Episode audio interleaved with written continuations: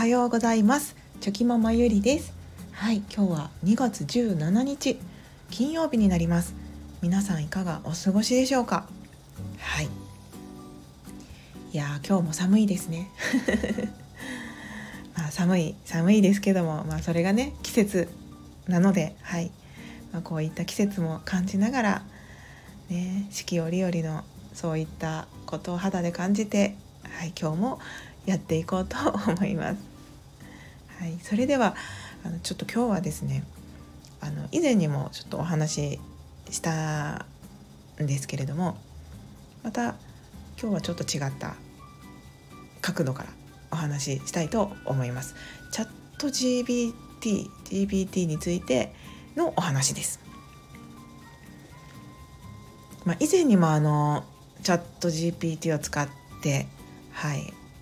あちょっとね AI に質問を投げかけて答えてもらうっていうことをしてでもその時にはこう質問の仕方が自分もこう下手くそでこううまくこう答えを引き出せなかったっていうことがあったんですけれども、まあ、あれからねちょっと時間が経って、まあ、自分自身ももう少しあの説明の仕方とかこういうふうに言えばいいんだなということが、まあ、分かってきてというか、まあ、少し分かってで今回もまたちょっと違うことでそのチャット GPT を使ってせせあの質問をしてみたんですよね。でそのそうで子供まあそれは子供のことに関してちょっと質問をしてみたんですけれどもでそれをこう質問する前にあなたはその子供の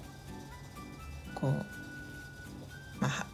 はなんて言ったらいいんですかね、まあ、例えばですけどもあなたは子供の、まあ、精神発達とかの専門家です。で子供がこうこうこうでこういう時はどうすればいいですか？っていう説明してくださいみたいな感じであの聞いてみたんですね。じゃあ結構本当にその人が話しているように答えが返ってきてですね。うん、でそれでもじゃあ例えばその答えを子供に説明するにはもう少し分かりやすく言った方がいいと思うからもっと子供に分かりやすく説明するにはどうすればいいいいかなっていう感じで聞いたらまたそれに対して、まあ、答えが返ってきてですねでそれしかもそのやっぱり聞いた質問に対して分かりやすく答えが返ってきたんですよね。でうわすごいなってまた改めて、まあ、以前以前というか前回その チャット GPT を使った時もすごいなって思ったんですけど、まあ、今回また改めてその使い方を変えてみる質問の仕方を変えてみるだけでこんなにそのまた広がった答えが返ってくるんだなっていうことを実感できてですねいやもう本当に面白かったです。はい、でその最近よくねネット上でもあの検索することをしなくなるかもしれない？っていうことが言われてますよね。でいや本当にそうだなって思ってですねなんかその自分で検索を使わなくてもこうやって聞けばもうたくさんの膨大な情報量の中から AI がその答えを生成して作ってくれるわけですよね。だからもう調べることを検索する必要がなかったりとか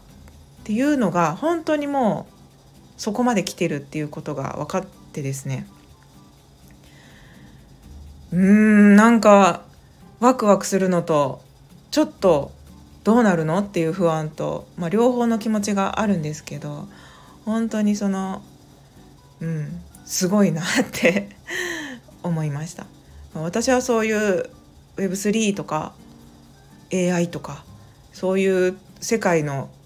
人ではないので、うん、ただただそれを使わせてもらってすごいなって思うところまでしかいけてないんですけども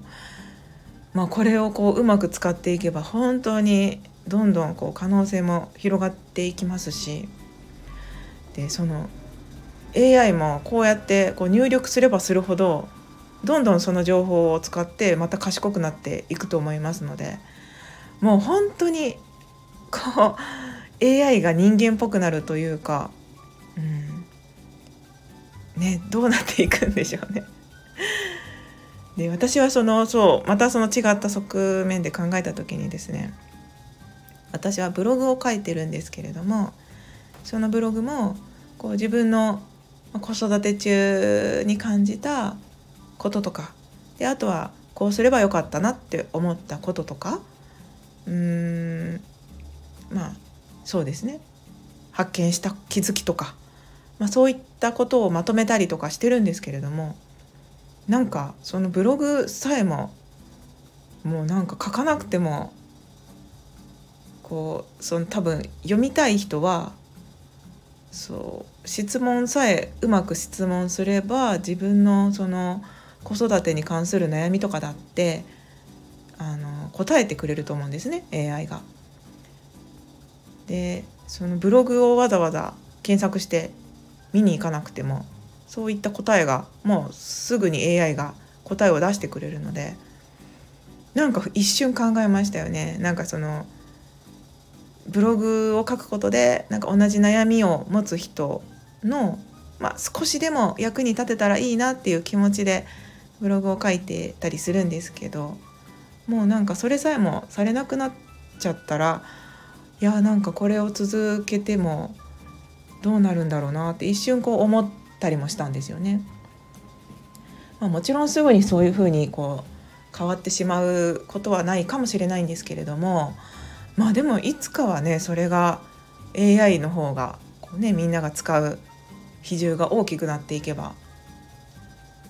そういう未来も来るのかなって思ったりもしますしでそうなった時に、まあ、そこでこうちょっとじゃあもうブログも書かなくていいやんって思考を止めるんじゃなくてまあもうちょっと深く自分の中で噛み砕いて考えた時にですねじゃあ AI と、まあ、人間のできることで自分ができることは何だっていうふうにやっぱり落とし込んでいってですねうーんなんかまあ自分も賢くない頭をフル回転させて何が残るんだろうってやっぱりこう考えますよね。で考えた時にうんやっぱりそのまあ答えはあるんですよね AI がたくさん持ってるんですよね。でも私だったらどうしたいかって思ったかっていうとやっぱりその人から聞きたいとかなんかその人のまあ口から聞きたいその人が作ったものが見たいっていうそのそういう感情が勝つ時代になるのかなと。なのでそのやっぱりもうシンプルなんですけどやっぱ人柄であったりとかそうですよねこのその人の魅力であったりとかやっぱそういった部分が強みとしてうん出てくるのかなって今ははい私なりの答えとして今はそう思っています。うんやっぱそのでも分かんないですね。AI がその人間らしさをこう手に入れた時にはちょっとそれもまたねどうなっていくか分かんないんですけども。うん答えそのみんなもう正解っていうか答えみたいなものは調べればすぐにね、まあ、ネットで検索でも手に入る時代なんですけども。やっぱ最終何が残るかって言ったらその人間らしさとかシンプルに性格がいいいい人？面白い人とか、まあ、そういった人から何かを聞きたいとか何かを得たいとか接したいとか、まあ、そういう感情が生まれてくると思うので。やっぱり人間力を磨いていくことはこれからも大事なんだろうなってはい思いました。はいちょっとない頭で。自分なりに考えたんですけどでもまあやっぱりねその AI が代わりに考えてくれる時代にはなっていくんですけど自分で考えることをやめるとそこで自分の成長はストップしてしまうので、まあ、AI は AI で答えは出してくれつつも自分で考えることをやめることはしてはいけないなっていうのはやっぱり思いますね。はいということですいませんちょっともう10分経ちましたので今日はここで 終わりにしたいと思います。うん、なんかちょっとまとまりの悪い回でしたがあのそれでもちょっとねチャット GPT を使ってみてまたその自分なりの発見があったので、はいまあ、防備録としてもここに残しておきたいと思います。はい、それでは今日も一日ぼちぼちやっていきましょう。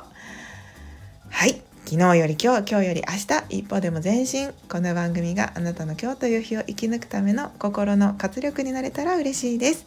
今日も最高の一日をお過ごしください。ありがとうございました。ではまた明日。